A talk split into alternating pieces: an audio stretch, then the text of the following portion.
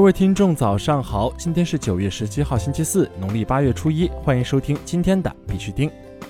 截止到昨天下午十八点，全球数字货币市场总市值为四千零五十六亿美元，二十四小时成交量为一千二百五十八亿美元。比特币报一万零八百七十一美元，较前一天涨幅为百分之一点六二；以太坊报三百六十三美元，较前一天跌幅为百分之二点二四。昨天的恐慌与贪婪指数为四十三，前天为四十七，等级为恐惧。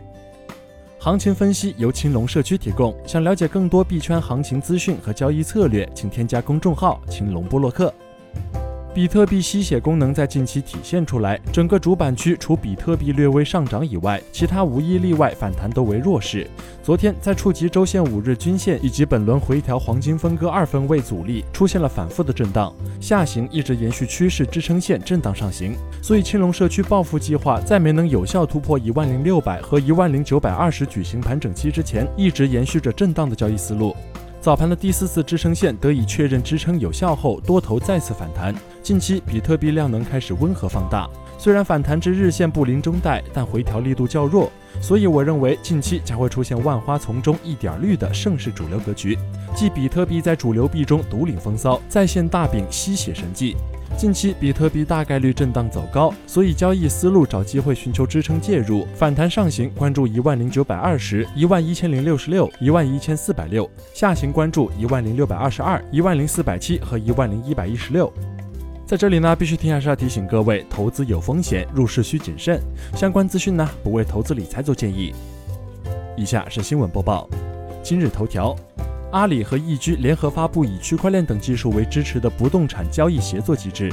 据第一财经报道，九月十六号，天猫宣布正式成立房产部门，阿里和易居将联合发动不动产交易协作机制。该机制将通过云计算、人工智能、区块链等技术支持，提供新房、二手房、特价房和拍卖房四大交易场景。承载房产交易过程的多项服务功能，通过一系列联盟管理的方法，构建起房源方、客源方和交易服务方共同参与的数字化服务协作机制。美国四十八个州将统一监管框架或简化加密公司合规工作。据 CoinDesk 消息，美国国家银行监视协会证实，针对货币服务企业的新制度将在四十八个州引入相同的规则和标准，这将简化合规工作，让 Coinbase 和 Ripple 等加密货币企业更容易跨州开展业务，而不是花时间和费用在每一个州都接受监管。国内新闻：贵阳高新区计划通过 5G 结合区块链等铺开十二加 N 应用体系。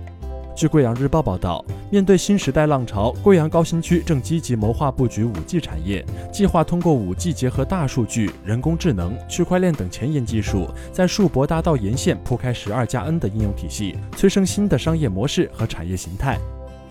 大连市将支持企业申请区块链技术等概念的经营范围。大连市市场监管局出台关于进一步支持企业快速发展的若干指导意见，其中包括改变经营范围的填报登记方式，解决申请人经营范围申请填报难、各地登记标准不一致等问题，支持企业申请网络营销、直播带货、新能源、新材料、区块链技术、数字经济等概念的经营范围。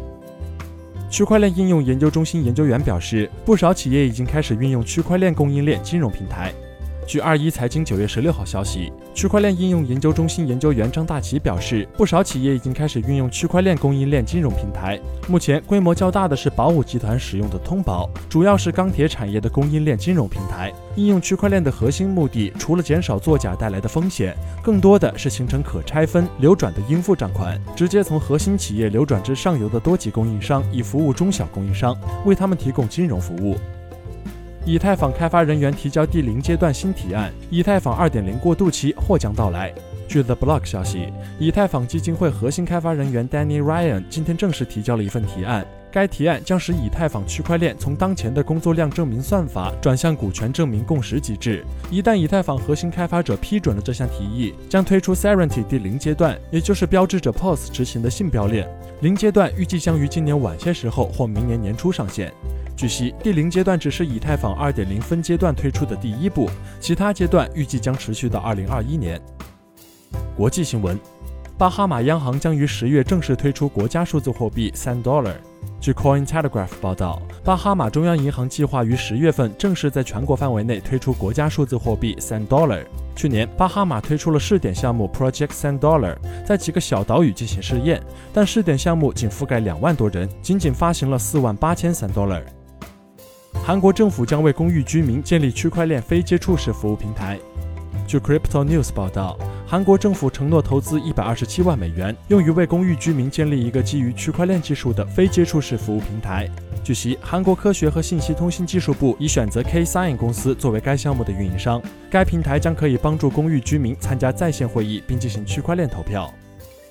欧盟本月或将发布草案，在欧盟二十七个成员国制定全面的加密资产法规。据 CoinDesk 报道，根据一份外泄的文件显示，欧盟委员会将于本月晚些时候发布一份提案。提议在欧盟二十七个成员国中制定一套涵盖所有数字资产交易或发行的法规。据悉，欧洲加密资产市场草案将为加密资产提供法律确定性，与欧洲金融工具市场指令相似，后者是针对证券市场、投资中介机构和交易场所的法律框架。俄罗斯歌手通过政府支持的区块链平台完成歌曲数字版权转让。据 Coin Telegraph 九月十六号消息，俄罗斯流行歌手 Oleg Konzov 通过政府支持的区块链平台完成了首个歌曲数字版权转让。音乐公司希望这项技术能简化当地艺术家的音乐作品的发行，使所有相关方更容易转让数字版权。使用该平台的艺术家可以立即收到付款，整个数字版权转移过程只用了不到十分钟。好了，今天的必须听新闻播报就到这里。更多区块链资讯呢，请关注我们的微信公众号 b i x u t i n g 下划线，也就是必须听的拼音加上一个下划线。喜欢的呢，点赞收藏，记得分享给身边的小伙伴哦。最后呢，感谢各位听众的支持，祝大家度过美好的一天。我们明天见。